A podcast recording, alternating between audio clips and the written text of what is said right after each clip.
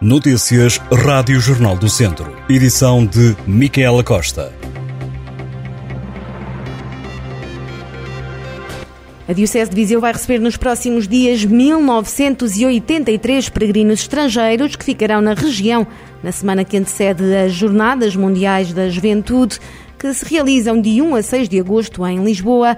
Espanha, França e Canadá são os países de origem destes quase 2 mil participantes. O Colégio da Via Sacra em Viseu é o local onde fica instalado o maior número de jovens, são 809. O Conselho de Viseu é, aliás, aquele que alberga mais pessoas, mas a freguesia de Mangualde aparece logo a seguir com a recepção de 159 peregrinos e Oliveira de Frades com 50 jovens.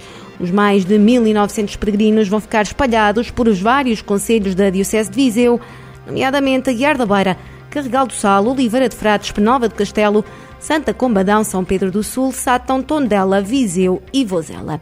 Já no que diz respeito às famílias de acolhimento, a Diocese de Viseu tem 325, sendo a freguesia de São José, no Conselho de Viseu, a que concentra o maior número, são 53. A freguesia de Mangualde é a segunda com mais famílias de acolhimento, 31, seguida de Cota, em Viseu, com 17.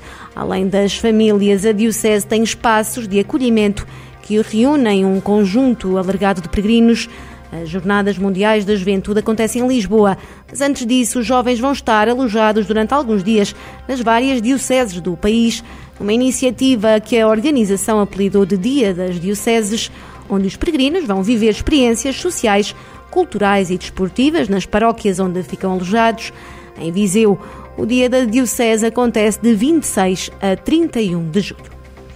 O túnel de Viriato, em Viseu, vai sofrer cortes de trânsito a partir desta sexta-feira, devido a intervenções nas paredes e no separador central.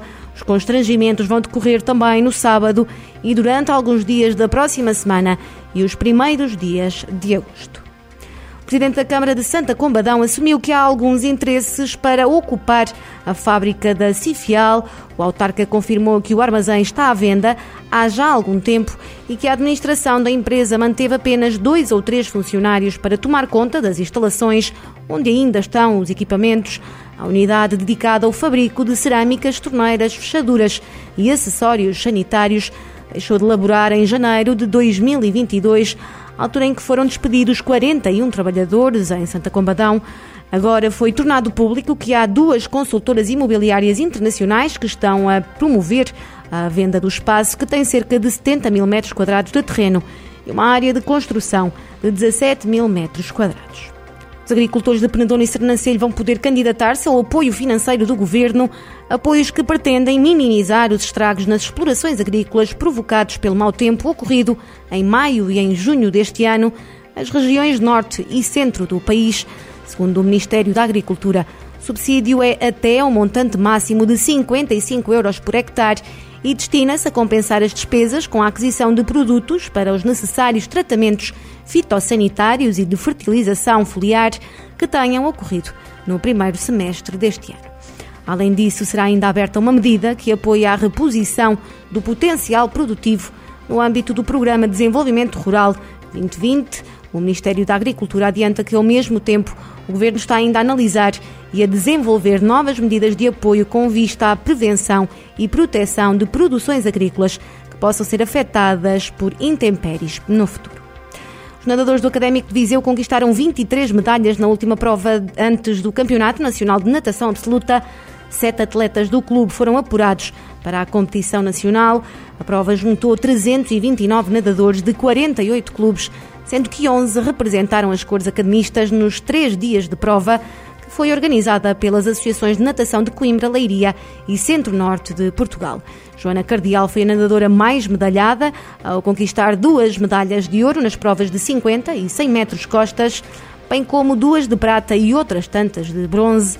A formação do Académico de Viseu parte esta sexta-feira para Famalicão, onde correrá o Nacional de Infantis. Ainda o Académico de Viseu, mas na modalidade de futebol, o regresso de André Clovis, avançado de 25 anos que tem contrato com o clube até 2026, voltou esta quinta-feira a Viseu, depois de ter faltado aos exames médicos e ao estágio de pré-época do clube. O atleta ficou sob alçada, disciplinar ou falhar. Estes dois momentos de arranque de época, mas está já de volta ao plantel. O Académico de Viseu joga este sábado a primeira partida oficial da temporada às 11 da manhã em Vila do Conde, frente ao Rio Ave. Um jogo a contar para a Taça da Liga.